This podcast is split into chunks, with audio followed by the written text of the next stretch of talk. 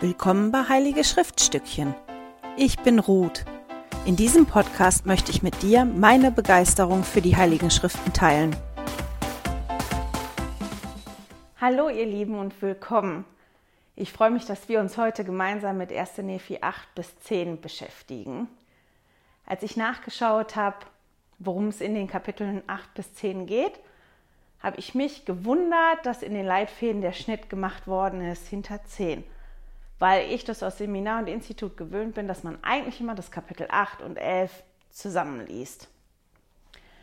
Bevor wir in Kapitel 8 einsteigen, möchte ich kurz was zu Kapitel 9 und 10 sagen. Mit den beiden Kapiteln werden wir uns heute nicht so viel beschäftigen.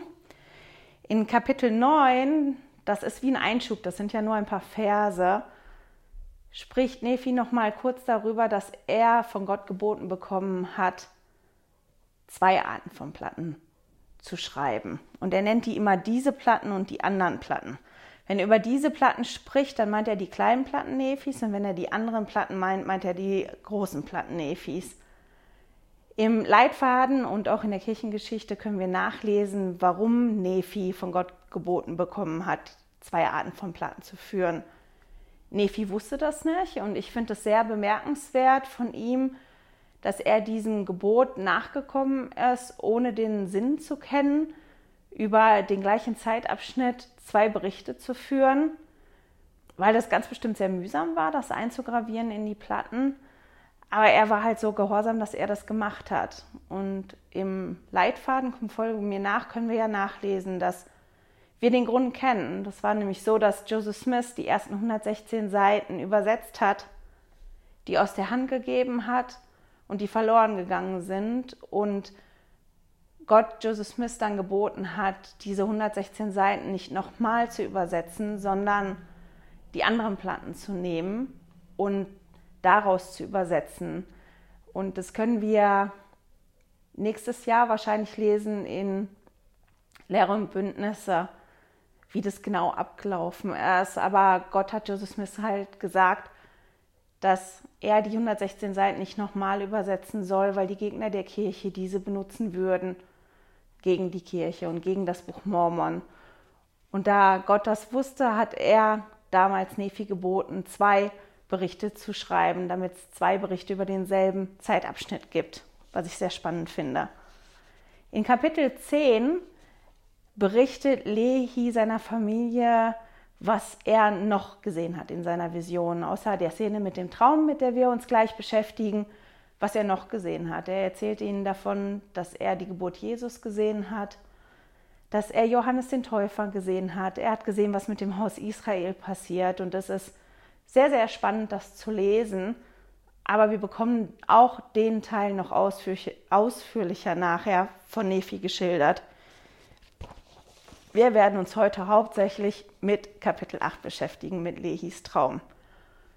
Und da ja in den Leitfäden der Schnitt da gemacht worden ist und ich mich wirklich gefragt habe, warum haben die das gemacht? Vielleicht, weil die anderen Kapitel so lang sind und Efis Visionen dann ja weitergehen und die ausführlicher beschrieben sind als Lehis Vision. Oder ich keine Ahnung, warum die das gemacht haben, aus welchen Gründen. Und ich bin diesmal auf eine andere Art und Weise dran gegangen, als ich Lehis Traum gelesen habe. Man kann das ja auf verschiedene Arten lesen. Man kann acht, Kapitel 8 und 11 zusammenlesen und sich die Randmarkierungen machen. Was ist die eiserne Stange? Was ist der Fluss? Was ist der Weg? Was ist der Baum? Das sind ja die Dinge, die wir erklärt bekommen und worüber wir sicher nächste Woche nochmal ausführlicher sprechen. Man könnte auch Lehis Traum lesen, problemorientiert das Problem ist, ich will nicht in den Fluss fallen. Die Lösung ist, ich bleibe auf dem Pfad. Der dicke Nebel kommt, das ist das Problem. Was ist die Lösung? Das wäre die eiserne Stange und so weiter. Aber ich bin halt diesmal hingegangen und habe das gelesen mit dem Gedanken, was würde ich lernen, wenn ich das jetzt lesen würde und noch nie die Interpretation oder noch nie die Deutung von Nephi gelesen hätte wenn ich jetzt zum ersten Mal das Buch Mormon lese? Was ist das, was mir auffällt, wenn ich das lese?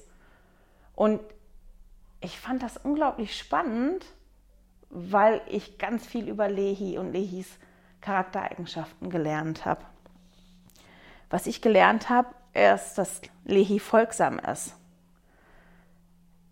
Ihm wurde gesagt, er soll folgen und er soll folgen. Das haben wir ja vorher schon gehört. Er hat gesagt, er kriegt in einem Traum, er soll von Jerusalem wegziehen und hat das gemacht. Und auch in seinem Traum ist er der Person gefolgt und er ist ganz lange gewandert in, in der trostlosen Öde und hat gebetet danach. Und das fand ich auch sehr beeindruckend. Er ist gefolgt, aber hat dann wie festgehangen und er wusste genau, was er tun soll, damit er nicht mehr festhängt, nämlich dass er beten sollte. Nachdem er gebetet hat, wusste er, was zu tun war.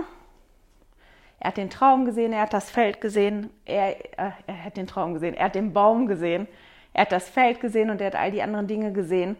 Und als er zum Baum gekommen ist und vom Baum gegessen hat und von der Frucht gegessen hat, die er als ja so wunderbar und kostbar beschreibt, war sein erster Gedanke danach der Gedanke an seine Familie, nämlich dass, dass das, was er gerade gekostet und erlebt hat, teilen möchte mit seiner Familie. Und deswegen hat er nach seiner Familie gesucht.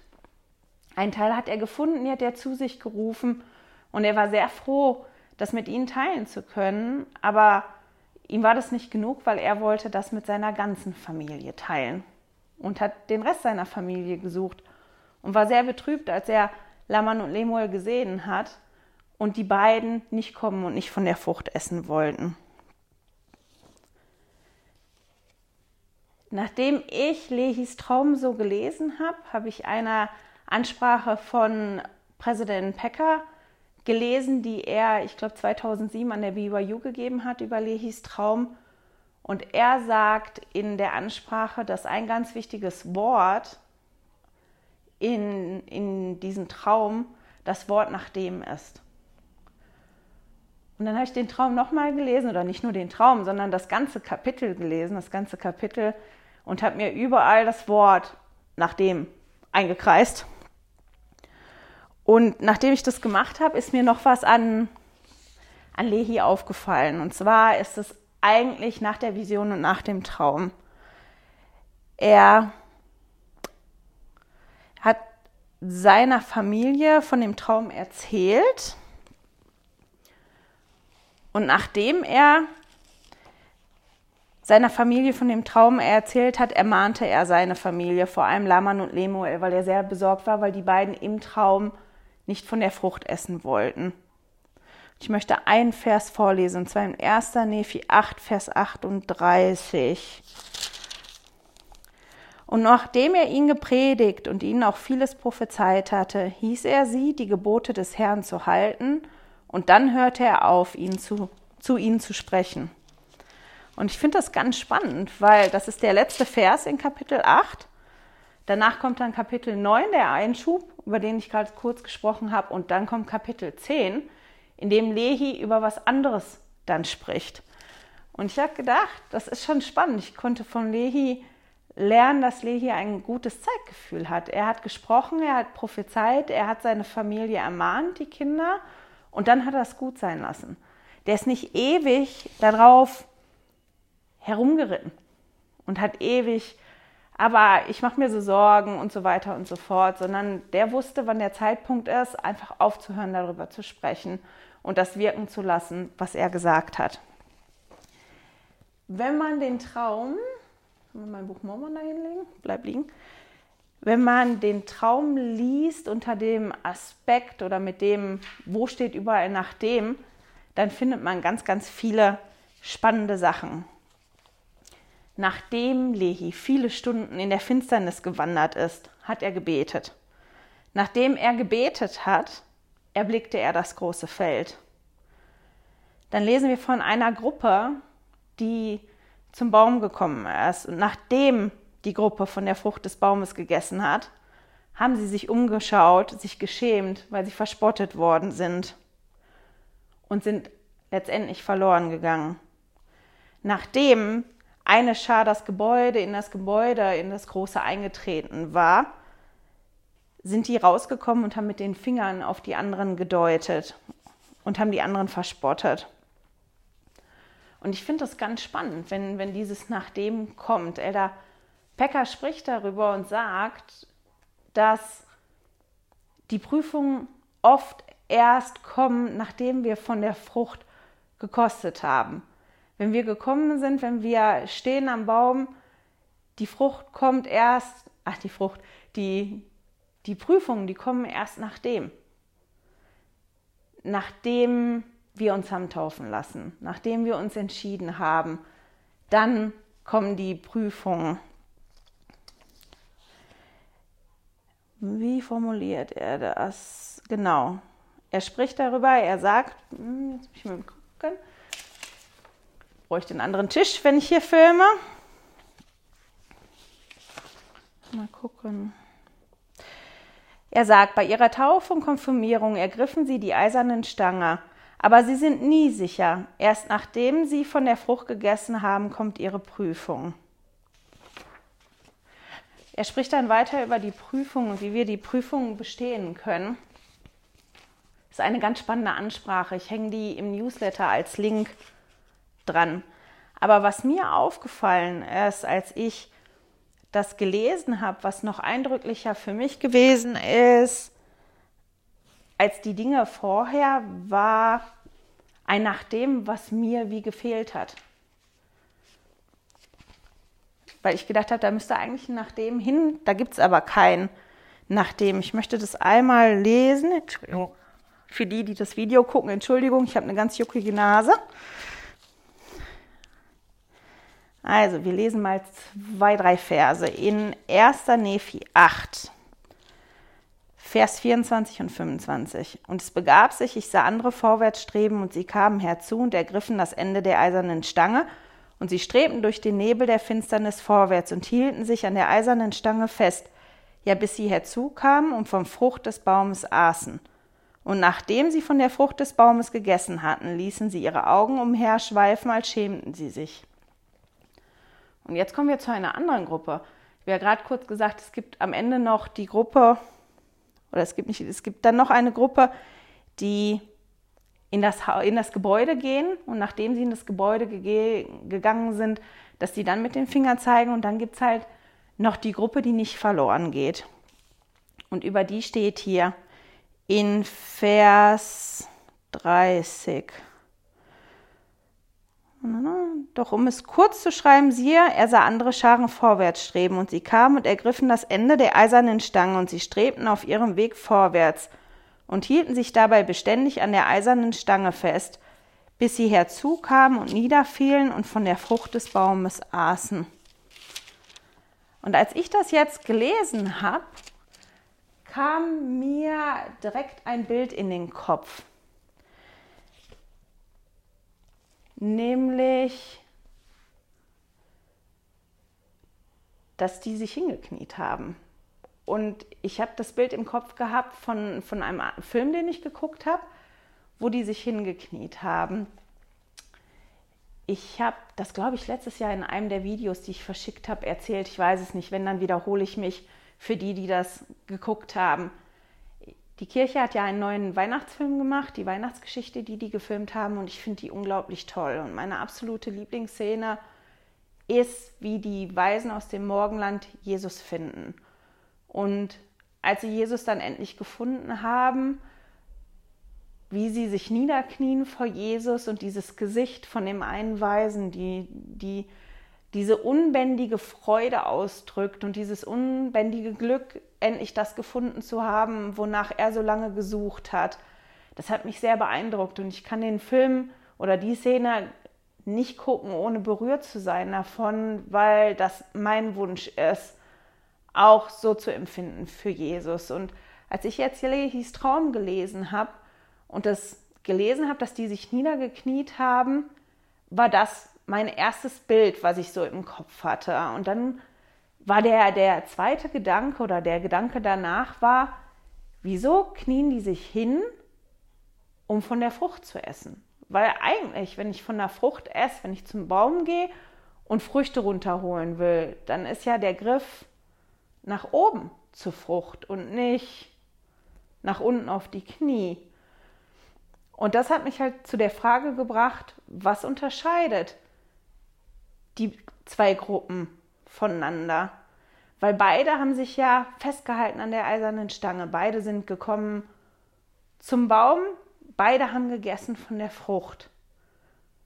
Die einen, die haben sich nachher umgeschaut und sind abgefallen und die anderen, die, die sind dabei geblieben. Und ich habe die Verse nochmal genauer gelesen und da sind halt, außer dass die einen sich niedergekniet haben, ist noch ein Unterschied. Bei der zweiten Gruppe, die treu geblieben ist, die sich niedergekniet hat, stand, dass die sich beständig an der eisernen Stange festgehalten haben. Und das waren die zwei Dinge, über die ich mir Gedanken gemacht habe. Dieses, warum knien die sich wieder nieder und wovor? Warum knien die sich vor dem Baum nieder? Und was macht es für einen Unterschied, ob ich mich an der Stange, eisernen Stange festhalte oder ob ich mich beständig an der eisernen Stange festhalte? Und das sind die zwei Punkte, die ich heute ein bisschen mit euch besprechen möchte. Ich habe mich gefragt, wenn die sich niederknien, wovor knien die sich nieder? Also vor dem Baum. Was ist der Baum? Wenn wir jetzt zurückgehen oder nicht zurückgehen, wenn wir jetzt doch in Kapitel 11 gucken würden, wo Nephi das erklärt oder wo Nephi schreibt von der Vision, die er gehabt hat, dann können wir dort lesen, dass der Baum die Liebe Gottes ist. Interessant ist auch, dass möchte da einmal kurz hin. Ist 1. Nephi 11, auch wenn wir das erst nächste Woche lesen. Vers 25, wenn ich mir das richtig notiert habe. Da sagt Nephi dann über seine Vision, ich sah die eiserne Stange, die mein Vater gesehen hatte. Das Wort, das Wort Gott, boah, Knoten in der Zunge, Entschuldigung, nochmal von vorne. Und es begab sich. Ich sah die eiserne Stange, die mein Vater gesehen hatte. das Wort, boah, ich kann nicht lesen heute. Ich entschuldige mich. Ich frage meine Jungs, ob sie es rausschneiden können. Wenn nicht, ich lese den Vers jetzt zum dritten Mal. Und es begab sich. Ich sah, dass die eiserne Stange, die mein Vater gesehen hatte, das Wort Gottes ist, das zu der Quelle lebendigen Wassers oder zum Baum des Lebens führt. Und da bin ich ein bisschen stutzig geworden. Ich habe nämlich vor habe vor Weihnachten jetzt einen Adventskalender gemacht, den ich auch verschickt habe. 24 Namen von Jesus. Und Jesus bezeichnet sich unter anderem auch als das lebendige Wasser. Und wenn der Pfad und der Weg zur Quelle des lebendigen Wassers führen und der Baum die Liebe Gottes ist, wer ist dann der Baum? Ist es nur die Liebe Gottes? Ich habe dann in der Bibel noch nachgelesen, in Johannes 3, Vers 16 steht, denn, Gott, denn Gott hat die Welt so sehr geliebt, dass er seinen einzigen Sohn hingab, damit jeder, der an ihn glaubt, nicht zugrunde geht, sondern das ewige Leben hat. Und David Bettner sagt da in der Ansprache Lehis Traum zu, die Geburt, das Leben und das Sühnopfer des Herrn Jesus Christus sind wohl der höchste Ausdruck der Liebe Gottes zu seinen Kindern.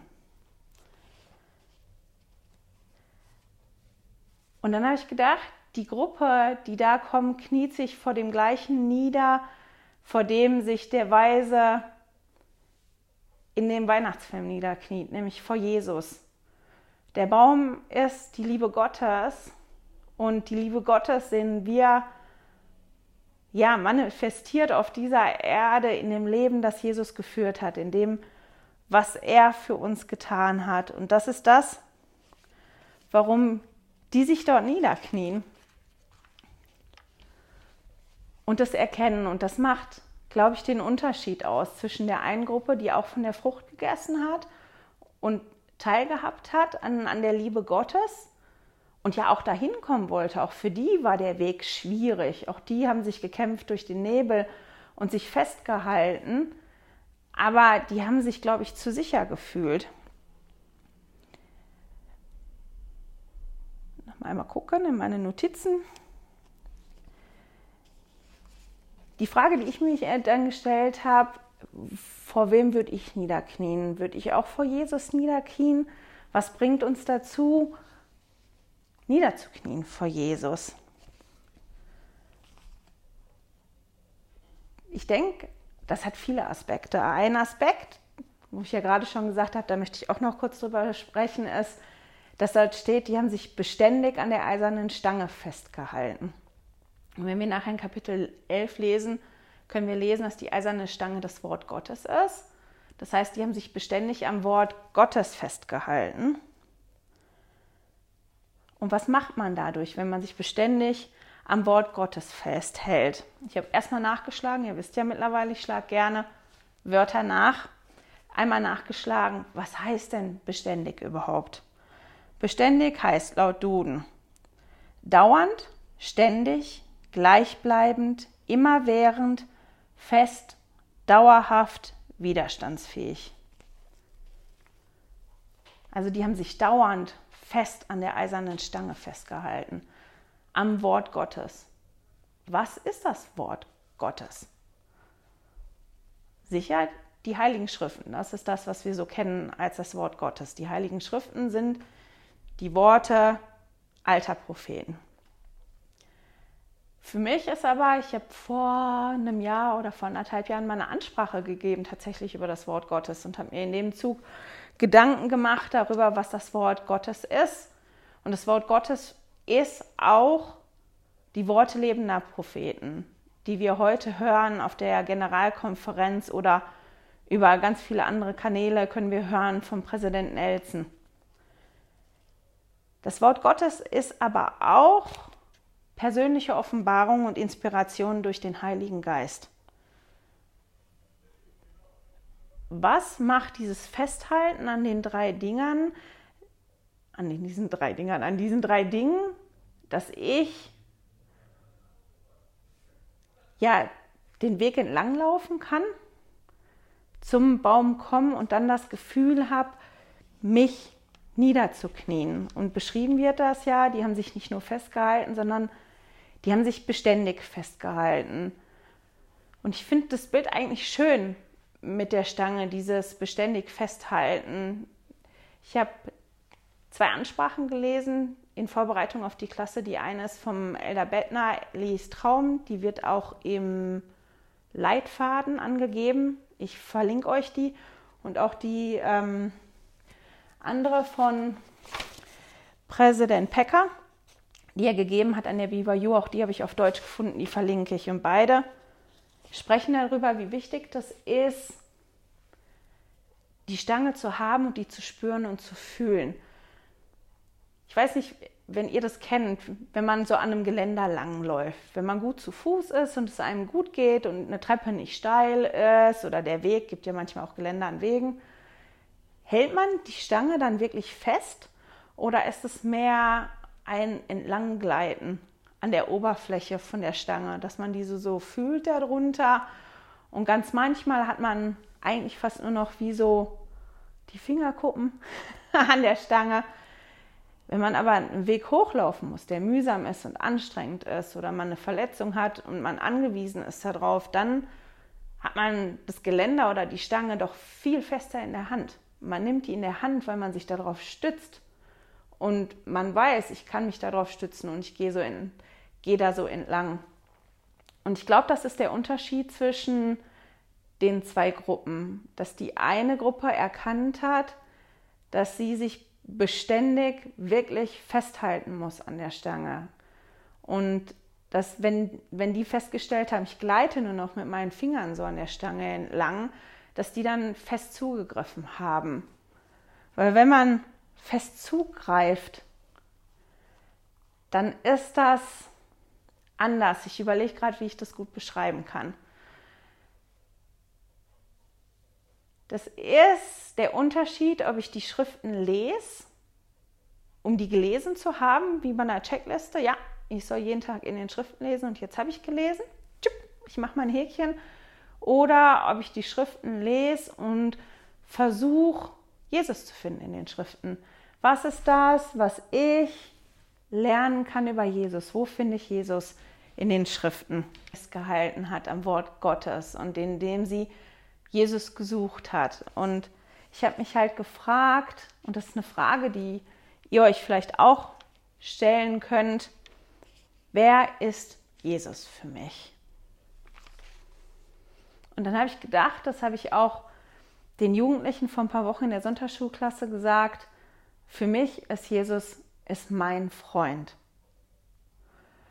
Aber es gibt ja ganz verschiedene Arten von Freunden. Es gibt die Freunde, die man nur alle Jubeljahre mal hört und sieht und spricht und wo das auch ganz toll ist. Wir haben vor ein paar Wochen Besuch gehabt von einer ganz, ganz tollen Familie, die ein paar Jahre lang gelebt hat hier und bei uns in der Gemeinde gewesen ist. Und die kamen wir konnten direkt wieder anschließen an der Freundschaft. Das war überhaupt nicht kompliziert. Es war so, als wenn wir uns, als wenn es gar nicht diese Trennung gegeben hätte, diese lange Trennung, wo wir gar nicht viel Kontakt gehabt haben. Und dann gibt es Freunde, die man viel öfter sieht, die den Alltag begleiten, mit denen man spricht, mit denen man sich auseinandersetzt. Wie ist die Beziehung, die ich habe zu Jesus? Wie beeinflusst mich diese Beziehung jeden Tag? Wie oft am Tag spüre ich diese Beziehung? Weil habe ich einen guten Freund oder ja, eine Freundin, einen, einen Verwandten, mit dem ich mich jeden Tag austausche, mit dem ich das genieße, mit dem ich eine ganz enge Beziehung habe, der immer weiß, wie es mir geht und wo ich immer weiß, wie es ihm geht. Ist das so eine Art von Beziehung oder ist das so eine Beziehung, ach ja, ich muss mal nachfragen, wie es Jesus geht. Ich muss mal nachfragen, wie es der und der Freundin geht, weil ich habe ja schon lange nichts mehr gehört von dem. Und wie können wir oder wie kann ich Jesus auf täglicher Basis besser kennenlernen? Das waren so Fragen, die, die mich begleitet haben, als ich jetzt mich mit Lehis Traum auseinandergesetzt habe und damit auseinandergesetzt habe, was diese zwei Gruppen voneinander äh, unterscheidet. Was das gemacht hat, dass die einen halt ja sich niedergekniet haben vor Jesus. Und das ist wirklich diese Beziehung. Die haben Jesus erkannt. Und, und die hatten das Gefühl, dass sie sich niederknien wollen vor dem, weil sie wussten, was Jesus geleistet und getan und gemacht hat. Einen anderen Gedanken, den ich auch noch hatte, war, dadurch, dass ich den Adventskalender gemacht habe, Jesus bezeichnet sich ja nicht nur als die Quelle des lebendigen Wesens, er, äh, als die Quelle des lebendigen Wassers. Er hat sich ja auch bezeichnet als der Weg. Ich bin der Weg. Nicht ich kenne den Weg, sondern ich bin der Weg. Und er hat sich auch bezeichnet als das Licht der Welt. Und wenn man sich Lehis Traum anguckt, dann kann man Jesus eigentlich in all den Dingen finden. Eigentlich ist Jesus da überall. Jesus ist der Weg, Jesus ist der Baum, äh, das Sühnopfer ist die Frucht und wir können Jesus dort überall finden. Und wenn wir die Augen aufmachen und Gott darum bitten, denke ich, dass wir Jesus auch genauso in unserem Leben finden können überall. Ein Gedanken, den Elda Pecker noch hatte, den ich ganz spannend gefunden habe. Er hat gesagt, dass das Haus gar nicht mehr auf der anderen Seite vom Fluss steht, sondern dass das Haus quasi mitten auf dem Weg steht. Und das durch so Dinge wie Fernsehen, und ich meine, das war 2007, als er die Ansprache gegeben hat, wenn der wüsste, was es heute noch so alles gibt, aber 2007 hat er das schon gesagt, dass die junge Generation schon in dem Haus lebt. Dass das gar nicht mehr so ist, dass das Haus getrennt irgendwo ist, sondern dass wir schon mittendrin leben, dass wir so umgeben sind davon, und dass es deswegen so wichtig ist, dass wir die eiserne Stange nehmen und vorwärts streben und dass wir die festhalten, weil der Nebel auf jeden Fall kommen wird. Das, was er auch noch gesagt hat, ist, Sie, die Sie noch jung sind, werden vieles erleben, was Ihren Mut und Ihren Glauben auf die Probe stellen wird. Das gilt nicht nur für die Jungen, das gilt für alle. Die Jungen, die Mittelalten und die ganz Alten. Nicht aller Sport kommt von außerhalb der Kirche. Ich sage es noch einmal, nicht aller Sport kommt von außerhalb der Kirche. Nehmen Sie sich in Acht, dass Sie nicht zu den Spettern gehören. Wir leben heute nicht mehr in einer Zeit, wo wir getrennt von dem Gebäude sind durch einen Fluss oder wo wir uns sicher sein, dass in der Kirche alles in Ordnung läuft. Die Spötter und die Kritik und falsche Dinge können auch innerhalb von der Kirche passieren. Der Pecker sagte, das Gebäude steht mitten auf dem Weg. Wir leben da quasi drin. Deshalb ist das so wichtig, dass wir zu Jesus kommen, dass wir die eiserne Stange haben, an der wir uns festhalten können, weil das ist das, was dann, ja, was uns Halt gibt, wenn es wirklich richtig schwierig wird, wenn, ja, wenn der Nebel so dicht ist, dass wir nicht mehr wissen, was das Richtige und das Falsche ist. Ella Pecker sagt unter anderem noch, wenn Sie an der Stange festhalten, können Sie erspüren, wie Ihr Weg weitergeht, und zwar durch die Gabe des Heiligen Geistes, die Ihnen übertragen wurde, als Sie konfirmiert und als Mitglied der Kirche bestätigt wurden. Der Heilige Geist wird Sie trösten. Sie werden wie Nephi den Einfluss von Engeln spüren können und ihren Weg durchs Leben erspüren. Das Buch Mormon war und ist meine eiserne Stange. Das Buch Mormon und all die anderen Dinge, die das Wort Gottes sind, können unsere eiserne Stange sein, an der wir uns festhalten können. Das Buch Mormon ist eine Folge an Einladung zu Christus zu kommen und Christus zu erkennen und zu erkennen, was Christus getan hat. Und ich hoffe, dass wir im Laufe des Jahres jeder Jesus erkennen können, dass wir die Muster erkennen können im Buch Mormon und dadurch erkennen können, wie Jesus wirkt in unserem Leben, dass wir auf die Suche gehen in den Schriften nach Jesus und dass wir probieren, eine bessere Beziehung zu ihm aufzubauen, damit wir auch das Gefühl haben, dass wir so glücklich sind, dass wir niederknien zu seinen Füßen, weil wir so froh sind. Und das hoffe ich für uns alle. Bevor ich euch in die Woche entlasse, noch zwei kurze Anmerkungen. Das Video wird Schnitte haben. Ich hoffe, die Schnitte werden nicht zu doll auffallen, weil ich vergessen habe, meinen Kindern Bescheid zu sagen, dass ich den Film aufnehme und die drauf sind. Das zum einen. Zum anderen habe ich Feedback bekommen. Ich habe euch ja geschrieben, ich freue mich über Feedback. Das eine hat die Zeit der Videos und der Podcasts äh, betroffen. Dazu kann ich sagen, ich muss erst ein Gefühl dafür bekommen, wie lange die Videos werden. Ich hatte immer angepeilt, so irgendwas um eine halbe Stunde rum, kann mal kürzer, mal länger werden. Ich mag mich da im Moment noch nicht so festlegen, aber ich denke, das wird so 30, 40 Minuten werden das wohl werden. Die andere Anmerkung kam zu meinen Es und Uns die ich drin habe.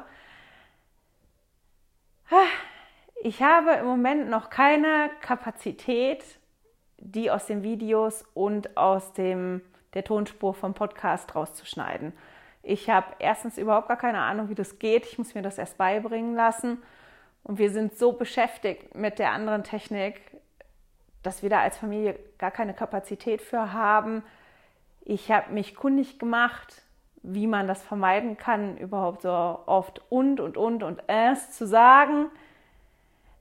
Ansgar hatte ein Medientraining bei einem Journalisten vom ARD und hat ihn gefragt und der hat gesagt, wenn wir eine Methode finden, wie man aufhört, es zu sagen, dann sollen wir ihm Bescheid sagen.